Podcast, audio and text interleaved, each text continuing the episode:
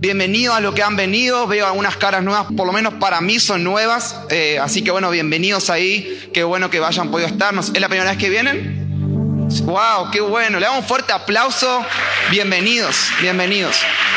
Si esta es una familia que ama a Dios con todo el corazón, la mente y el alma, y amamos al prójimo como a nosotros mismos, que se puedan sentir en familia, la verdad que los bendecimos. Hoy estaba para casa a tomar unos matecitos, un chipacito, ¿no?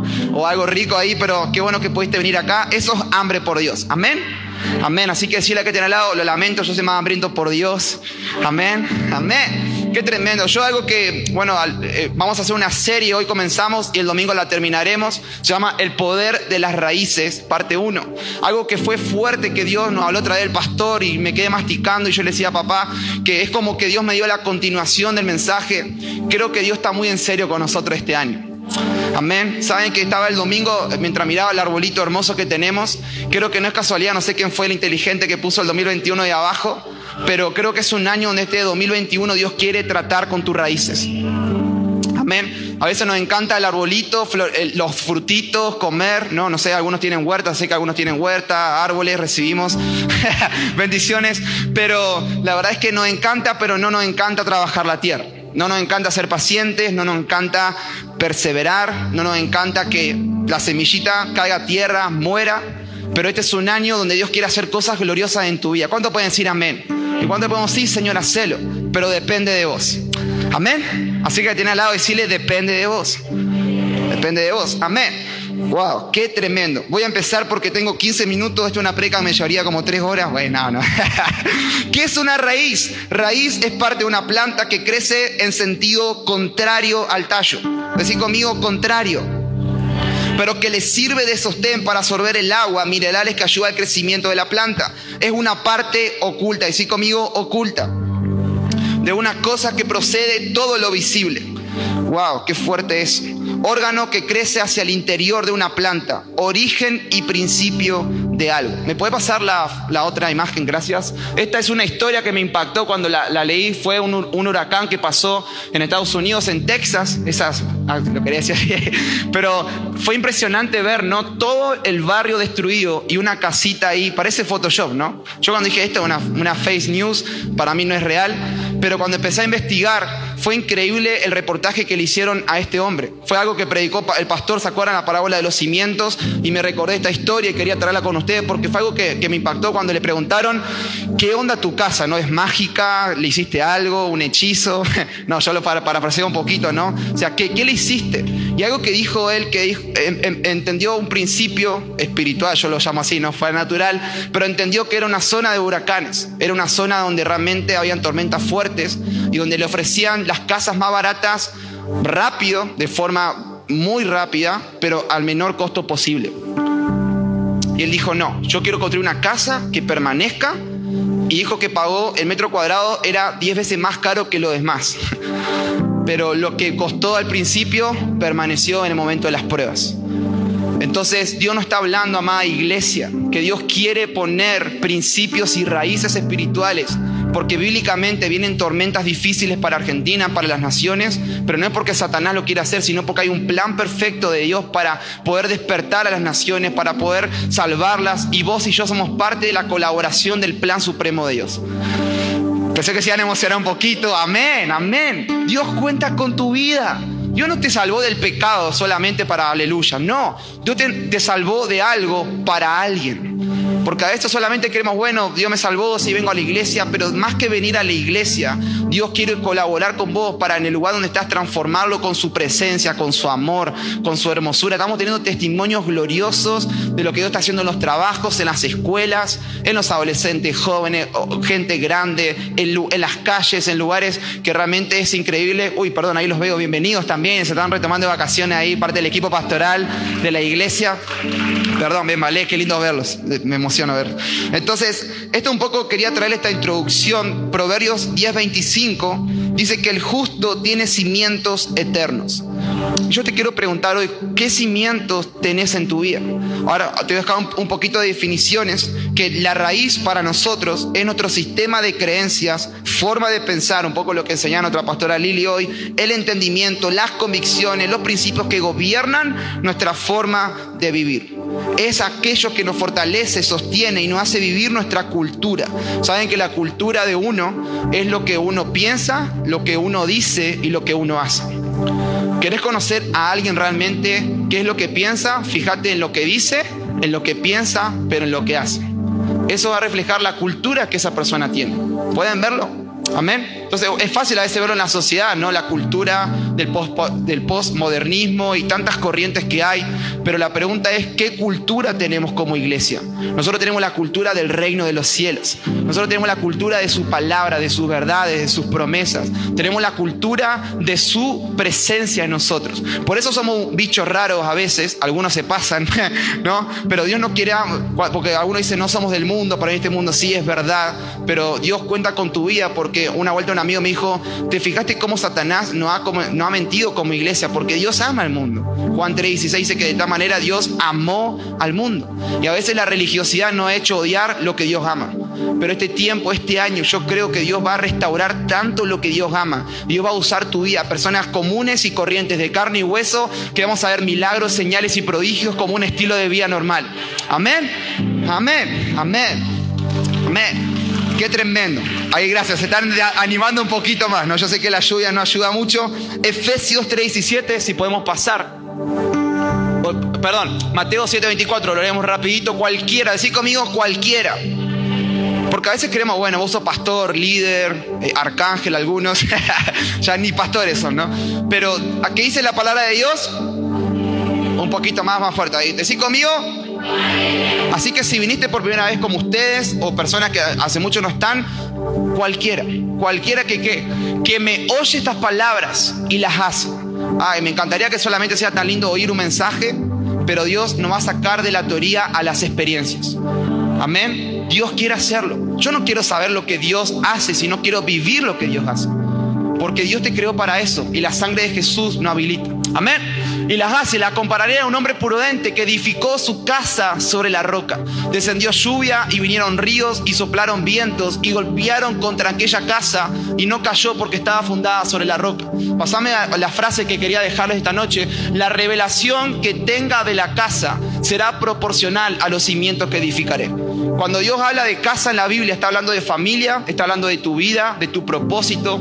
Entonces, teniendo la imagen presente, ¿Por qué a veces vemos que los matrimonios, que tenemos charlas pastorales, jóvenes que hipotecan su sexualidad por cualquier relación, consumo de pornografía, adicciones, cigarrillo, droga, alcohol, madres que van de fiestas, dejan a sus hijos? Y esto me encantaría decir lo que lo pasa a la sociedad, pero está pasando con gente nuestra. Entonces, después ¿qué pasa? Viene una tormenta, se derrumba todo y le echamos la culpa a Dios, nos enojamos con Él. Pero ¿quién tuvo la responsabilidad? Vos. Porque Dios te dio a tu matrimonio, Dios te dio a tus hijos, tu economía, Dios te dio tu vida y como nos está enseñando la pastora Lili, somos administradores, no dueños. Amén. Y creo que algo de lo que Dios va a restaurar este año como iglesia es que Él es rey. Él es Salvador, eso es gratuito. No sé si te gustan las cosas gratis, a mí me encantan. pero la salvación es gratis, la hizo Él, pero Él es rey. O sea, la gracia nos introduce en su reino para poder vivir la vida como Él quiere que la vivamos. Amén. Ahora, ¿qué es lo que pasa? La religión, la religiosidad nos dice, podemos hacer y vivir a Dios como nosotros queramos y adaptarlo a nosotros, pero la realidad es que nosotros fuimos creados para Dios. En Génesis 1.26 dice, hagamos al hombre a imagen y semejanza nuestro. Salmo 100 dice que somos, realmente fuimos creados para Él. Dios no fue creado para vos, vos fuiste creado para Él. Amén. Y cuando nos enfocamos en eso, eso es humildad dependencia de Dios. Decir, Dios, ¿cómo querés que viva mi vida? ¿Ok? La aprendí. hay mucha gente grande, por ahí a veces los jóvenes adolescentes somos como más fáciles, pero a veces cuando uno es grande tiene una experiencia de vida, de familia, pero ah, fue muy clara la palabra el domingo. Tenemos que dejarnos enseñar, levantar bandera en alto, ¿no? Me encantó esa imagen final. Decir, me rindo, quiero dejar de pelear con Dios, con tu voluntad, porque realmente me cansé de que venga una pequeña tormenta, un soplo y, y todo lo que traté de edificar se derrumba.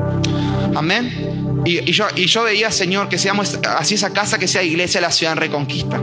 Amén. Y eso te representa a vos, que cuando toda la crisis esta economía, muchos están dudando, están retrocediendo, tu negocio va a fructificar, tu trabajo va a fructificar, tu familia va a ser sana, tu hogar va a ser cuidado, tus vehículos van a estar bien, porque cuando lo ponemos a Dios en el centro, edificamos como Él quiere, Él se glorifica y Cristo en nosotros es la esperanza de gloria.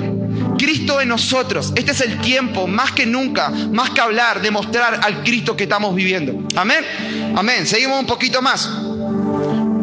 Efesios 3:17, pido al Padre que Cristo viva en ustedes por la fe y que su amor sea la raíz y el cimiento de su vida. Me encanta este versículo, lo amo, lo he predicado 45 mil veces, lo voy a seguir predicando, pero me encanta que dice, viví tu vida en el amor del Padre. Jeremías 17:9 dice que el corazón es engañoso sobre todas las cosas. Tu corazón te va a engañar todos los días hasta que te mueras. Perdón esa mala noticia. La buena es que el Espíritu Santo te va a decir la verdad de lo que el Padre dice y lo que el Padre piensa. Yo no sé vos, pero muchas veces mi corazón me engaña, dice, no ores, no vayas a la iglesia, no obedezcas, no prediques, no enseñes, ¿no? ¿Por qué? Porque nuestra naturaleza caída, lamentablemente, no, nos quiere corromper y Satanás se ocupa de esas cosas. Por eso me encanta esta frase que a Satanás lo atamos y lo echamos fuera, pero a nuestra carne la tenemos que crucificar. ¿Qué significa eso? Quebrantamiento. o sea, vos no puedes darte el lujo de arrancar un día sin orar. Uno puede darte el lujo de terminar la noche sin orar, porque tu corazón te va a engañar. Y Satanás es el padre de la mentira y te va a engañar. Y te va a decir, no, mira lo que haces. Todo, yo te, animo que igual a repasar el mensaje de nuestro pastor Daniel. Ok, ¿está bien? Amén. Entonces Jesús este tiempo está tratando con las raíces de su iglesia, así como los árboles en tiempo de invierno donde son podados. Juan 15. Dice que hay árboles que Dios los liquida, Ariel habla hoy, ¿no? Y otros árboles donde son podados porque dieron fruto para dar más fruto. Yo espero que seamos de esos árboles que estamos dando fruto y nos está podando para ser más fructíferos. Amén. Ok, entonces donde toda su fuerza, en lugar de ir para afuera, van hacia sus raíces, para fortalecerse, nutrirse y prepararse para lo que viene en la próxima temporada. Te tengo dos buenas noticias. La primera, que Jesús te ama, y la segunda, que Satanás te odia. no es muy linda esa noticia, ¿no? Pero hay una frase que me encanta que dice que Satanás se ocupe de mí no está bueno, pero que no se ocupe es peor. ¿Cuándo están teniendo lucha en este tiempo? Amén. Alegrate, alegrate, amén. Decirle gracias a Satanás, gracias. No, no le digamos eso, no. Pero claro que sí, porque nos odia, porque sos la imagen de Dios. Cuando Satanás te ve, tal vez te ve con errores, complejos, temores, toda incredulidad, pero está viendo a Dios a través de tu vida. A veces nos vemos tan diferentes, pero este tiempo Dios va a restaurar tu visión de cómo Dios te ve. Amén. Ok, seguimos un poquito más porque quiero terminar. Vamos una más. Por eso hablaba esto, ¿no? De edificar, no enfocarnos en lo externo, en la apariencia, sino de ir más profundo, de ir a las raíces. ¿Cómo está tu convicción en la palabra? ¿Cómo está lo que Dios dice de tu vida? Lamentablemente, si solamente te quedas con lo que nosotros te enseñamos, vas a ser presa fácil para cualquier engaño, confusión y cualquier mala noticia. Eso no está pasando. Hechos 17, 10 al 11 lo puedo anotar, no voy a por cuestión de tiempo. Pero el apóstol Pablo, mi hermano, yo, un héroe para mí, no me encanta ese hombre, todas las cartas que escribió en el Nuevo Testamento, la restauración que Dios tuvo con él, todo lo que Dios obró. Y sin embargo dice que esa iglesia, imagínate tener esa visita ahí, imagínate que venga a visitarnos, oh, tremendo, ¿no? Acá eh, yo no me voy mal, le hago un tackle ahí, no, digo, bueno, te vamos acá de reconquista. Sin embargo dice que esa iglesia escudriñaba diariamente las escrituras. Wow, diariamente. Porque Dios es un padre que ama relacionarse con sus hijos. Amén. Ok, seguimos un poquito más. Entonces, Hebreos 12, de 2 al 15, si lo puedes buscar en tu Biblia, yo leo acá, dice, por lo cual levanten las manos caídas y las rodillas paralizadas y hagan sendas derechas para vuestros pies, para que lo cojo no se salga del camino. Pueden ver que hay una parte que nos corresponde a nosotros, sino que sea sanado. Sigan la paz con todos y la santidad. Me encantó esta frase que mi profundidad con Dios tiene que traducirse en la profundidad con las personas. Yo no puedo creer que estoy bien con Dios si estoy peleado con todo el mundo. Hablo mal de todo el mundo. Porque el primer y segundo mandamiento se relaciona, Mateo 22, 37 al 39. Amar a Dios y amar al prójimo. También eh, quiero afirmar este pensamiento espiritual en, en, esta noche, en esta plataforma profética como iglesia, que Jesús y su iglesia son uno. Así como matrimonio cuando se casan, son uno. Jesús y la iglesia somos uno. Por eso ustedes se van a cuenta que hay un engaño de que la gente dice, no, yo con Jesús y con Dios está todo bien, pero con la iglesia no. esa persona lamentablemente está engañada y vamos a ver ahora que es una trampa de Satanás para estos últimos tiempos, que son estos tiempos actuales, que comenzaron hace más de dos mil años con el, el recibimiento del Pentecostés en Hechos 2.17, que dicen, esto fue profetizado por el profeta Joel, que en los últimos tiempos será derramado el Espíritu Santo sobre todos. Los últimos tiempos no es lo que está pasando la pandemia, estos son principios de dolores de parto, pero los últimos tiempos es un término bíblico que Jesús está hablando, que nuestra vida está anclada en la eternidad. Amén. Que un día vos y yo vamos a ver a Jesús físicamente y Él va a venir a reinar y gobernar a la tierra con la iglesia, o sea, con vos y conmigo. Vale la pena pertenecer a este reino. Amén. Seguimos un poquito más. Fruto y raíz, por favor.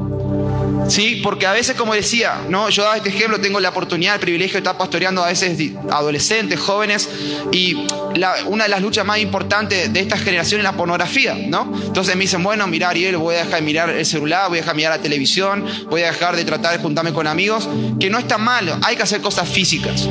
Pero el tema, eh, me pasó que estamos con Esi y Ron, no sé si, ah, no, están acá todavía, bueno, les mandamos un saludo también, se están, se están incorporando de las vacaciones, fuimos a disfrutar un tiempo juntos eh, como familia y un momento de ese tenía una pelota y la, metió abajo del agua y claro, y salió con tanta fuerza disparada para arriba.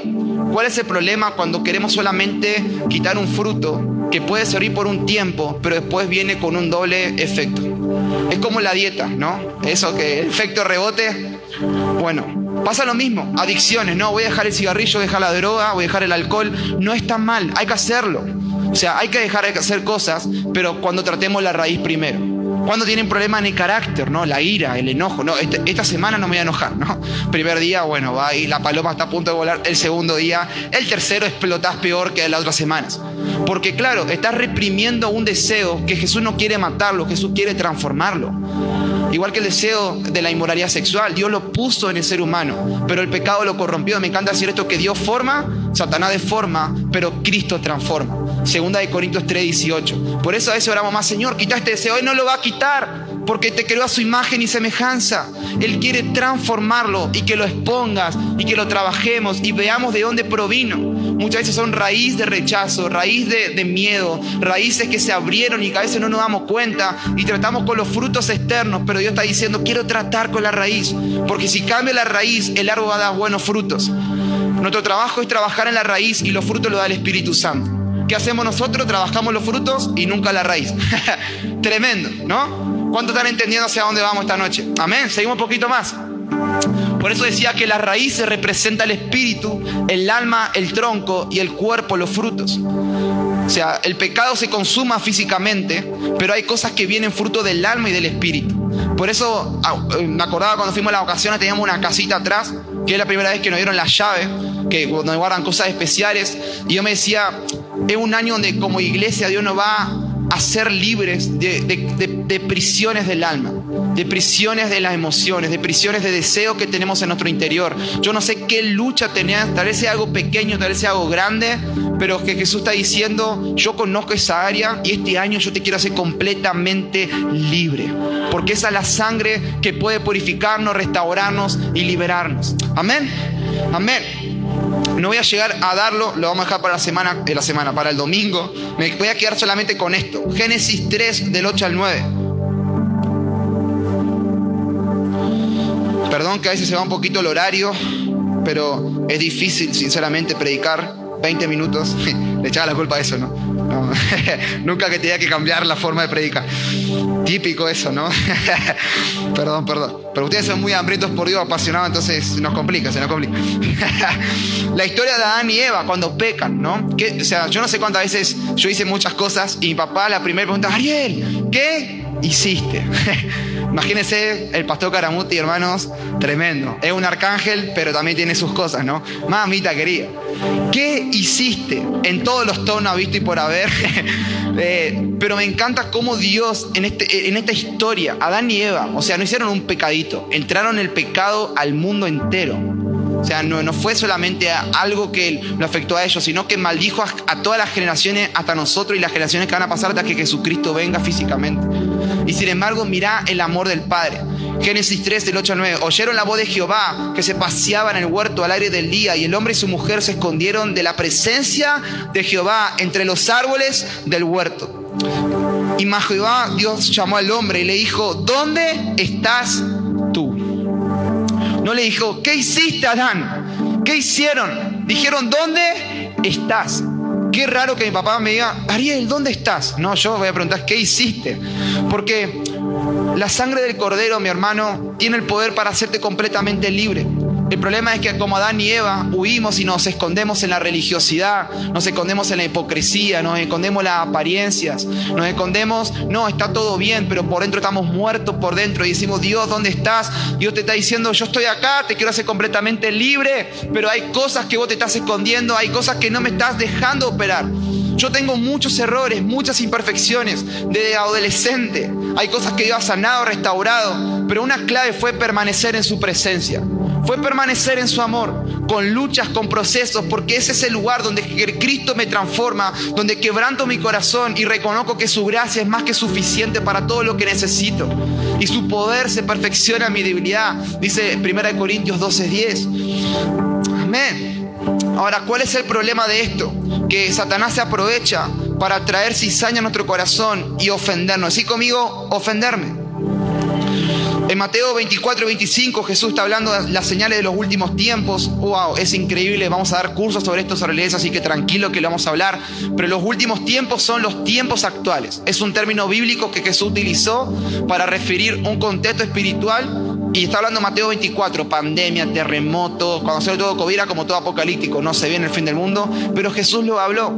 Ahora nuestro enfoque tiene que estar en Mateo 25, que es la iglesia que debemos ser en medio de estos tiempos de oscuridad, de procesos, de pruebas, porque la única esperanza, mi hermano, es la iglesia, es el cuerpo de Cristo.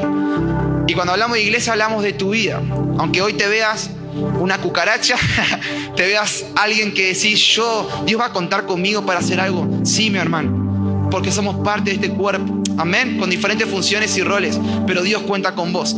Ok, entonces estamos hablando de esto y en medio Jesús de esto dice, vamos a hablarlo el, domingo sobre el engaño y la mentira, pero hoy quiero hablar sobre el orgullo y termino con esto. Este versículo de Hebreos 12 hablaba de que eh, hay raíces de amargura. Y cuando papá, nuestro pastor Daniel, hablaba sobre la ansiedad, ¿se acuerdan? El estrés, la apatía, el orgullo y todas estas situaciones, Dios me habló muy fuerte esto y con esto termino. La raíz de amargura.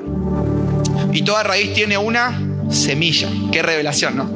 Y creo que la semilla de este, de este gran problema que a veces tenemos y que se manifiesta en depresión, en angustia, en insomnios, en ataques de pánico, en iras descontroladas, en, en, complejos que tenés que se elevan, que te lleva a meterte en hábitos destructivos, adicciones. Empezás a probar cosas que tal vez está bien, pero son tantas cosas, cada uno lo expresa de diferente manera. Y, hay raíces de amargura que este año y esta noche yo lo creo que hay una unción para hacerte completamente libre. Amén. Algo que Dios estuvo tratando mi corazón y que me dijo Ariel, la, raíz principal es el orgullo. ¿Por qué? Porque como nos enseñó nuestro pastor, o sea, el orgullo te, te pone a vos en el centro y, y el orgullo tuvo el origen en Satanás. Yo estoy sintiendo espiritualmente que Dios quiere hacer algo glorioso este tiempo en la iglesia, en cada reunión pero hay una verdad que Santiago 4.6 dice que Dios rechaza a los orgullosos. Y saben que el orgullo o el orgulloso cree que todo eh, me pertenece, que yo puedo más que Dios, que yo no necesito lo que está pasando en este lugar. Disculpame, pero si seguimos con esa actitud, Dios se va a estar moviendo en este lugar y te lo vas a perder. Porque no importa que estés acá físicamente, gloria a Dios. Pero Dios no hace excepción de personas, pero sí de corazones humildes. Salmos 34, 17, Él habita cercano a los corazones quebrantados. Él no tiene personas favoritas, pero sí corazones favoritos. La pregunta es, ¿cómo está haciendo tu corazón? Humildad no es pobreza, humildad no es ser víctima, humildad no es sentirme menos que los demás, humildad es ser dependiente. Y que este año sea una raíz principal en tu vida, dependiente de Dios. Hoy nuestro pastor nos dio un devocional que decía de meter a Dios en los mínimos detalles. Es una persona humilde te, vas en el auto, te vas a correr, vas a hacer algo, vas a hacer un trámite. Señor, vení conmigo, te necesito. No una oración de 48 horas, ni gritando, sino Dios, te necesito, vení a mi vida. Señor, guíame, mostrame. Vas al supermercado, Señor, que pueda ser de bendición. Dependientes. Dios va a hacernos una iglesia dependientes. Amén. Ahora, termino con esto. Siempre decía la vida, posta, posta. decía tremendo, ¿no? Esto es peligroso cuando un pastor lo dice. Yo lo decía decía, pero me pasó, me pasó. Pero es verdad, que Dios quiere hacer, hablar tantas cosas hermosas. Pero para que vos veas cómo funciona, Satanás, antes de llamarse Satanás, era, era Lucifer, ¿no? Si no me equivoco. lo pueden ver en, en Isaías eh, ahí se me fuera 14, Ezequiel 28, pero dice que era uno de los ángeles protectores de la presencia de Dios. Él estaba con el, Miguel, con Gabriel, y imagínate que este sea el trono de Dios, el Padre, y acá estaban ministrando, dice que él, de él salían los sonidos del cielo, imagínate. O sea, en el mundo espiritual no hay instrumento, nuestra vida es el instrumento espiritual. Por eso si vos esperás que venga la unción de la música, estás tan equivocado, porque el mundo espiritual, tu corazón es una melodía que el Padre está buscando escuchar. Amén. Ok, dejaba eso ahí. Entonces, ¿qué pasaba? Decía que Él era tan hermoso y había una gloria que nacía de Él, porque no era que Él era hermoso, sino que por estar contemplando al Padre, eso se impregnaba en Él. Ahora, ¿qué pasó un día? Se distrajo. Dejó de mirar el trono de Dios, dejó de contemplar su hermosura y empezó a ver lo que tenía. Dijo, wow, la gente me sigue. Wow, mira lo que provoco en la multitud de ángeles. Miren la hermosura, los talentos que tengo. Y empezó a, usted la multitud de contrataciones. Empezó a, a querer formar su propio reino. El orgullo de querer tener más de lo que Dios dijo que tengas y estar insatisfecho con lo que Dios te ha dado. Eso es orgullo. El humilde reconoce que lo que tengo es de Dios, es para Dios y por medio de Dios. Por eso es un tiempo para poder fijar los ojos en Jesucristo, para fijar los ojos en Él día y noche. No importa si tu trabajo no es tuyo, es de Él, tu economía no es tuya, es de Él, tu ropa no es tuya, o sea, todo, todo es de Él, todo le pertenece a Él. Y cuando nos distraemos, el orgullo empieza a ganarnos. Y dice que Dios rechaza a los orgullosos. Y, la última perla de la ofensa significa esta palabra que es escándalo. Si te puedes poner de pie, ahí donde estás. Es una palabra que proviene del griego que significa trampa pequeña que se esconde de las presas. Se esconde, pero que se deja en su camino y se las camufla para que no se den cuenta. Pero al caer quedan cautivas. Y algo fue fuerte que Dios habló, que estamos ofendidos a veces con Dios. Porque Dios no hace las cosas, no me respondió la oración, esto es moneda corriente. Y yo digo, y, veo la vida desordenada y veo las cosas que han hecho. Dios no va a responder a tus buenas intenciones. Dios va a responder conforme a lo que está escrito en su palabra. Este es un año para dejar las buenas intenciones de lado y alinearnos como Dios quiere que hagamos. Segunda de Samuel 6 dice que David quiso traer la presencia de Dios a su nación. Algo bueno. ¿Cuántos quieren la presencia de Dios en su familia, en su casa, en su economía, en sus hijos? Yo la quiero. ¿Cuántos necesitan, reconocen? Y a veces tenemos buenas intenciones como David, pero en el proceso hubo una muerte de USA porque tuvo una buena intención, pero lo hizo como David quería y como este sistema le estaba diciendo que lo haga. Pero cuando se alineó, dijo, Dios, me arrepiento, lo hice a mi forma. Y en lugar de dejarse ofender, tuvo un corazón enseñable y humilde para hacerlo como Dios quería hacerlo. Y gracias a eso, una nación fue bendecida durante 40 años, tuvieron conquistas, avanzaron y fue algo glorioso. Pero muchas veces Dios expone en nuestro corazón para darnos cuenta que amamos más lo que Él hace, lo que Él tiene, que quién es realmente Él para nosotros. Y eso es algo que tenemos que tratar este año como iglesia, porque hay cosas que Dios no va a hacer, porque tiene un plan mayor y supremo. Y si nosotros no entendemos cuál es nuestro rol y nuestra parte en ese plan, vamos a ofendernos contra Dios. Amén. Ahí donde estás, puedas cerrar tus ojos un ratito la verdad que estamos felices de estar en casa. Te bendigo por estar en este día lluvioso, de tormentas. Que cuando se, quisieron quedar en casa hoy, digan la verdad. Yo soy uno, ¿no? ¿Cuántos pecadores estamos ahí? Pero es verdad. Pero te bendigo por estar en este lugar, por tu hambre. Vos estás en este lugar porque estás hambriento por Dios. Amén, te bendigo. Así que hay que tener al lado y decirle, yo soy más hambriento por Dios que vos decirle. Sí, le voy a molestarlo. Yo soy más hambriento por Dios. Por eso vine hoy. ¡Wow! Sentía tan fuerte esto, de verdad que yo no soy de cantar, pero sentía este cántico del Padre diciéndonos, te amo, te amo y no quiero nada a cambio. La religión nos dice que tenemos que buscar a Dios por lo que Él nos puede dar o hacer, y si no responde y no suple lo que queremos, lo dejamos, lo descartamos, pero la intimidad nos hace amar por quién es Dios y quién es para nosotros. Amén.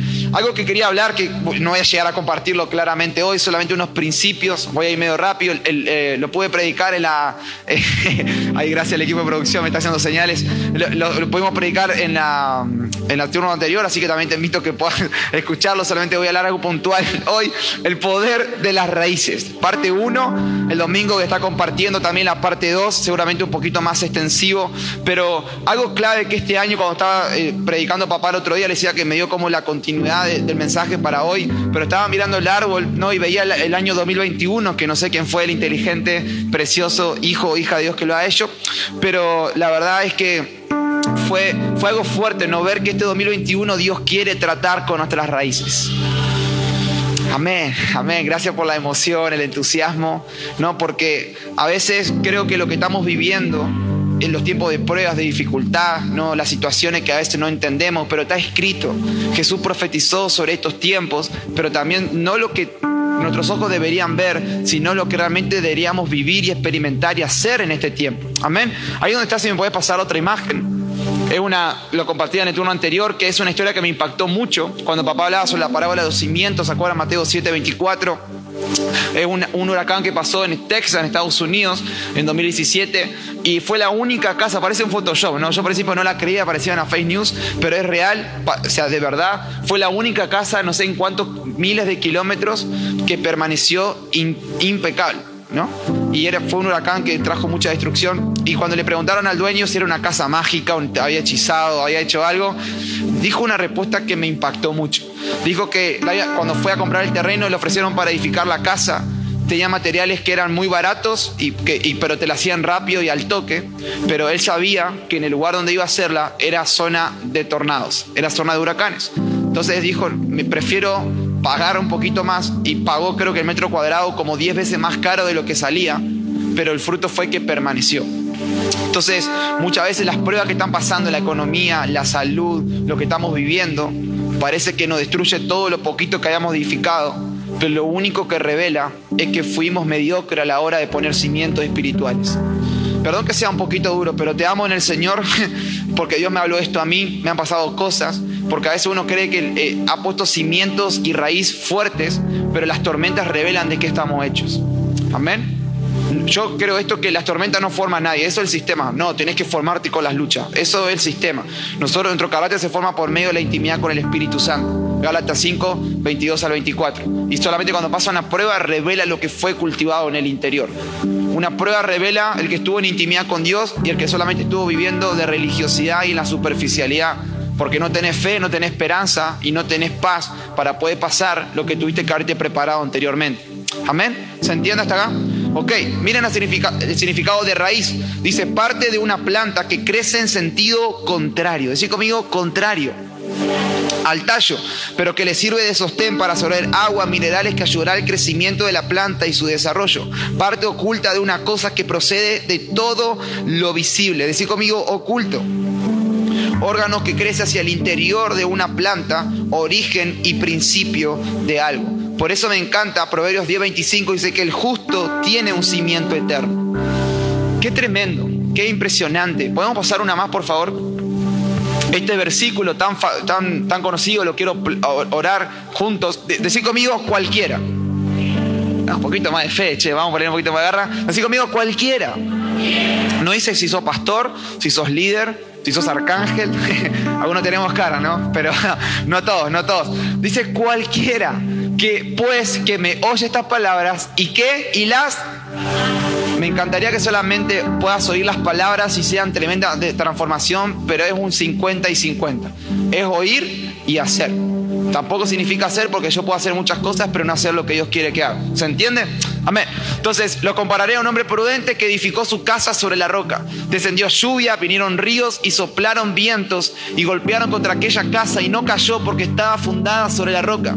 Por eso hay una frase, si podemos continuar, que la revelación que tenga de la casa será proporcional a los cimientos que edificaré. Es impresionante entender esto, que la casa en la Biblia representa lo que es familia, tu matrimonio, lo que estamos solteros, nuestra sexualidad, nuestra economía, la carrera, el futuro, las amistades. Entonces, cuando no tengo revelación de lo que Dios va a hacer en mi vida, me da lo mismo cualquier cimiento. Pueden ver, Me da lo mismo que mi hijo no venga a, las nubes, me da lo mismo que mi hijo me, me digan que no tienen ganas, cuando vos sos la autoridad espiritual en tu casa. Yo creo en una generación de padres que tenemos que obligar a los hijos. Yo prefiero que me obliguen a entrar y que después yo decida salir a que nunca me, nunca me hayan obligado a experimentar acá. No es que yo siempre disfruté estar acá, me han obligado. Me pegaban en el baño de la iglesia, hermano. Así que ahí tenés el cuartito de liberación para que vengan. Pero cuando no tenés revelación de lo que Dios quiere hacer en tu vida y en tu familia. Sanidad interior acá, ¿no? Gracias, Padre, gracias. Oren por mí. si no me ven predicando mal domingo, ya saben por qué, ¿no? Pero, pero me encanta porque ellos vieron algo de Dios en mi vida. Dijeron, a este muchachito, aunque no quiera ganar, lo vamos a obligar a estar acá, a meternos y gloria a Dios por eso. Porque hoy estoy y soy fruto de eso. Ahora la pregunta es la revelación de tu casa, tu matrimonio. Si no invertís en, las reuniones matrimoniales, no invertimos en recursos, en libros, en congresos, en capacitaciones, si no invertís, o sea, va a venir una tormenta, una simple discusión y se derrumba todo. En la economía no somos fieles con los diezmos y las ofrendas. No pretendamos que las cosas nos salgan bien, no pretendamos que Dios dé su respaldo, porque Dios no necesita tu talento, tu capacidad y tu inteligencia.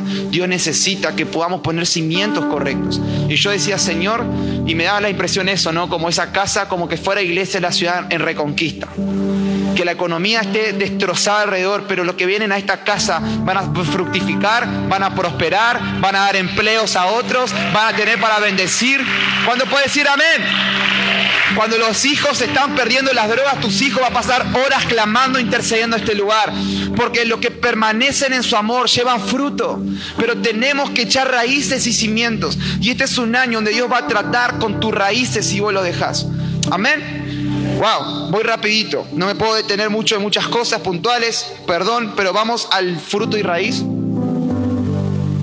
Fruto y raíz, por favor. Ok, Hebreos 12:15, no por cuestión de tiempo no lo puedo leer, pero dice que algunos de ustedes han dejado de alcanzar la gracia de Dios por, que ha estorbado a otros y por a causa de que han crecido raíces de amargura. Nuestro pastor nos estuvo hablando de la ansiedad, del estrés, de la preocupación, del ataque de pánico, de la desconfianza, del orgullo. Y yo creo que toda raíz tiene una semilla. Tremenda revelación, ¿no? Pero creo que la semilla de todo tiene que ver con el orgullo, porque ahora lo vamos a ver un poquito al final y termino con eso hoy para ustedes. Pero que nació en Satanás.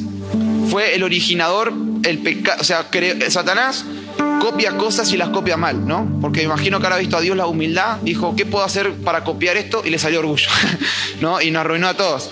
Tremendo. Es cuando te copias los exámenes, ¿no? Cuando uno copia ahí, el, loco sacó un día y vos sacaste un uno y dices, pero copió, y bueno, ah, ese es el, el, problema de copiar cosas y no estudiar. Pero bueno, otra, para otra charla. Fruto y raíz. ¿Cuál es el problema que a veces pasa? Tengo la oportunidad de estar en lo pastoral y charlar eh, con tantos jóvenes y adolescentes que tengo el regalo de Dios que muchas veces tratamos el fruto. Ahí está, gracias. Sí, se ve bien. Entonces, ¿qué es lo que pasa?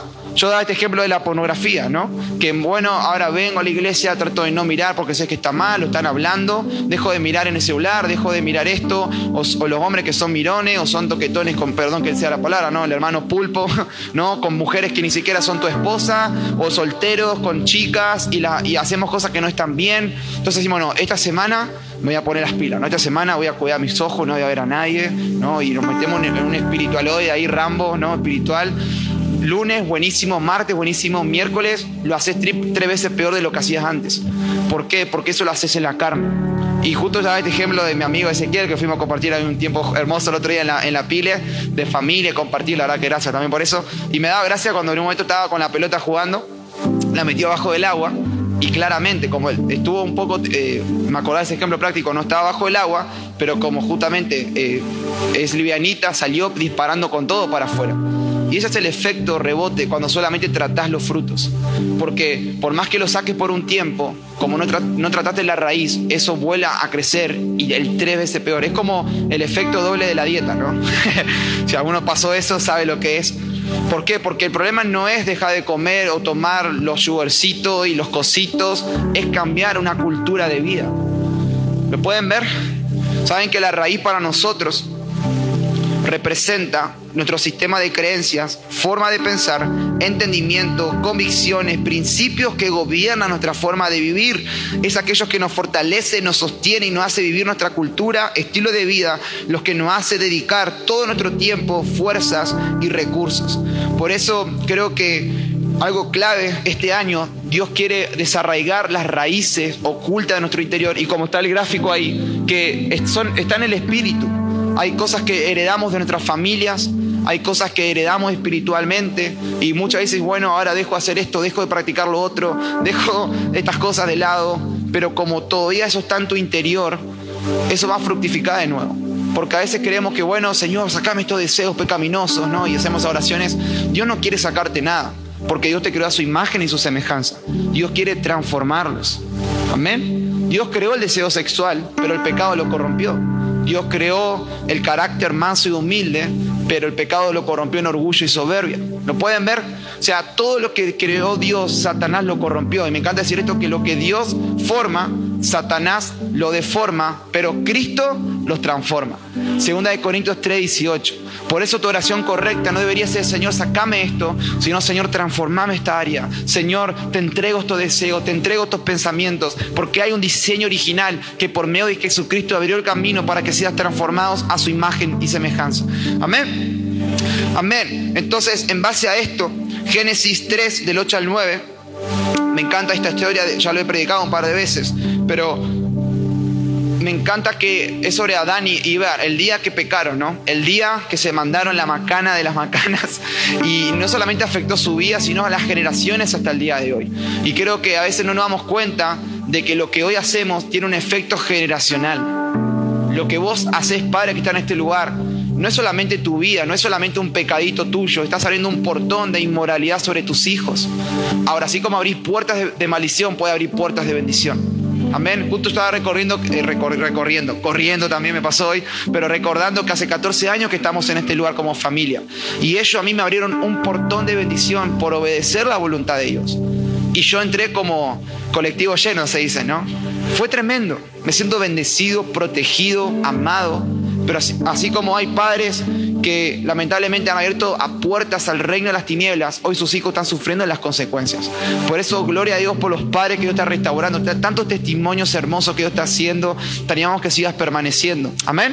Entonces, la pregunta que Dios sale al encuentro de Adán y Eva, Génesis 3, del 8 al 9, no le dijeron qué hicieron, por qué hicieron estas cosas, qué se les cruzó en la mente. La pregunta que Dios le hace es, ¿dónde están? Qué pregunta rara, ¿no? Ellos habían escondido. ¿Por qué? Porque vos imaginas, o sea, yo siempre decía, ¿no? Que me mandé muchas macanas y siempre mi papá me dijeron, Arielito, ¿qué hiciste? En todos los tonos, a vista y por haber. Pero algo que me impacta mucho es que Dios no le dijo qué hicieron. Le dijo, ¿dónde estás? Por eso Dios no se avergüenza de tu pecado. Es más, no tiene problema con tu pecado porque Él proveyó la sangre de Jesús. Amén. El problema es que nos salimos del lugar donde Cristo nos puede transformar. Y nos metemos en religiosidad, nos metemos en una cueva de superficialidad, de apariencia, de hipocresía, de mentir, de, engaño. Y dice Dios, ¿dónde estás? Que no te puedo ver. Estás escondido en, en un sistema religioso o estás escondido en cuevas donde no te puedo transformar. Entonces, y ahí nos sentimos condenados, culpables, limitados y nos perdemos de todo lo que Dios quiere hacer. Yo algo que entendí este tiempo, que Dios se quiere manifestar este año como nunca antes en la iglesia. Amén. Pero Él no va a hacerlo con corazones orgullosos, porque Santiago 4 dice que Dios rechaza al orgulloso. O sea, lo rechaza. No dice rechaza al, rico, rechaza al que tiene 48 mil años de cristianoide, no. rechaza al orgulloso. ¿Y qué es orgullo? Y con esto termino por, por ahora. Me encanta esta historia en Ezequiel 28, lo pueden leer, Isaías 14, que es sobre la historia cuando Satanás, no era Satanás, era Lucifer y estaba en el cielo. Era uno de los, de, los ángeles encargados de ministrar a Dios. Estaba delante del trono de Dios. O sea, su trabajo era cuidar la presencia de Dios. Qué hermoso. ¿Cuándo quieres ese trabajo? Amén, amén, ¿no? Tremendo. Imagínate que te levantás. Señor, ¿qué hago hoy? Ministrame. Wow, tremendo. Cantame, Arielito. Sí, Señor, te canto. Predicame a mí. ¿no? Era, estaba ahí. Dice que de él fluía música. Él era la música en el cielo.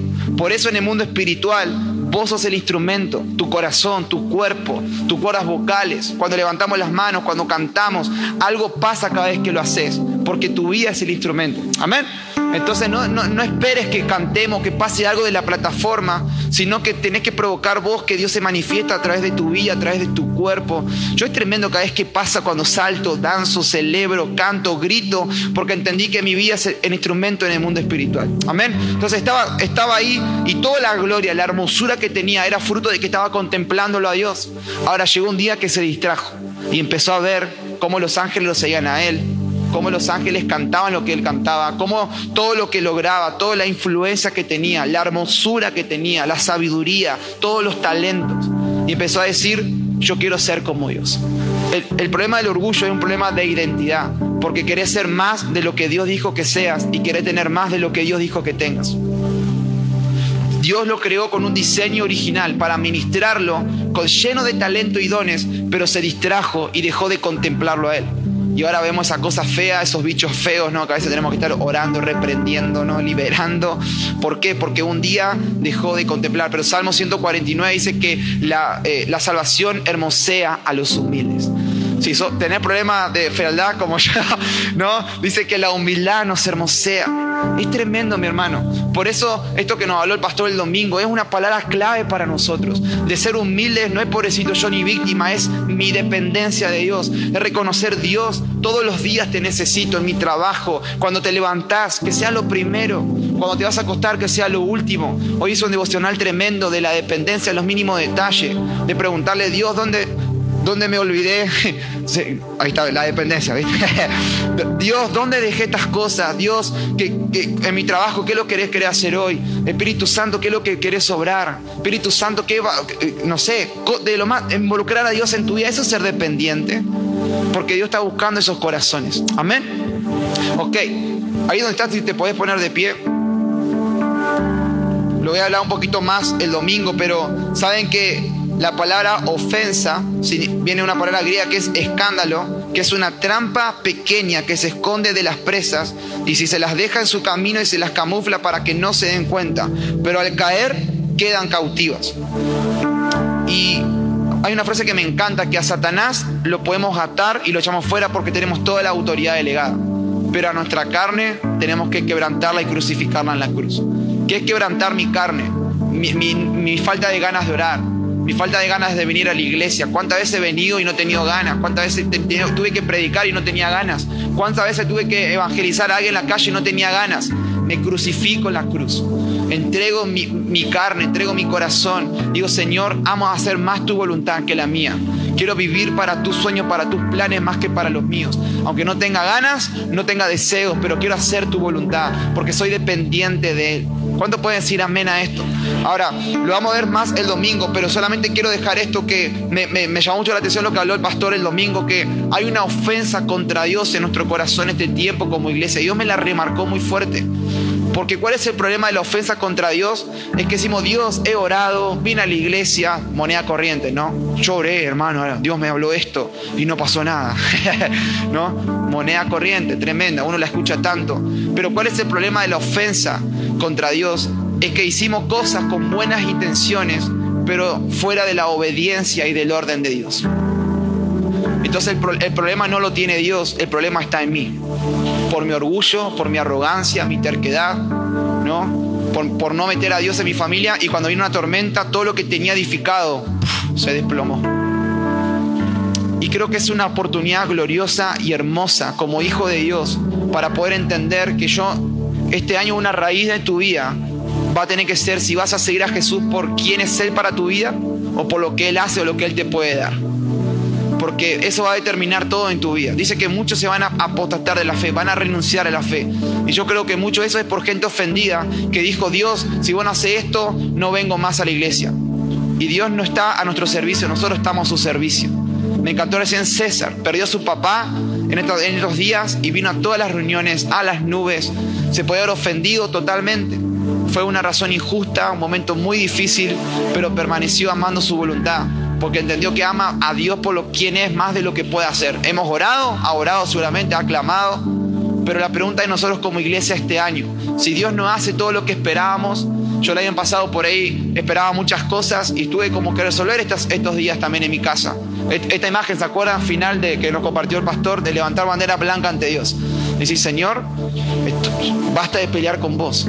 Te pido perdón. Y, termino con la historia de 2 de Samuel 6, cuando David quiso traer el arca de la presencia de Dios. Tuvo una buena intención. ¿Cuándo quieren llevar esta atmósfera a su familia y a su casa? Con sus hijos, con su matrimonio, en su hogar. Ey, está disponible. está disponible.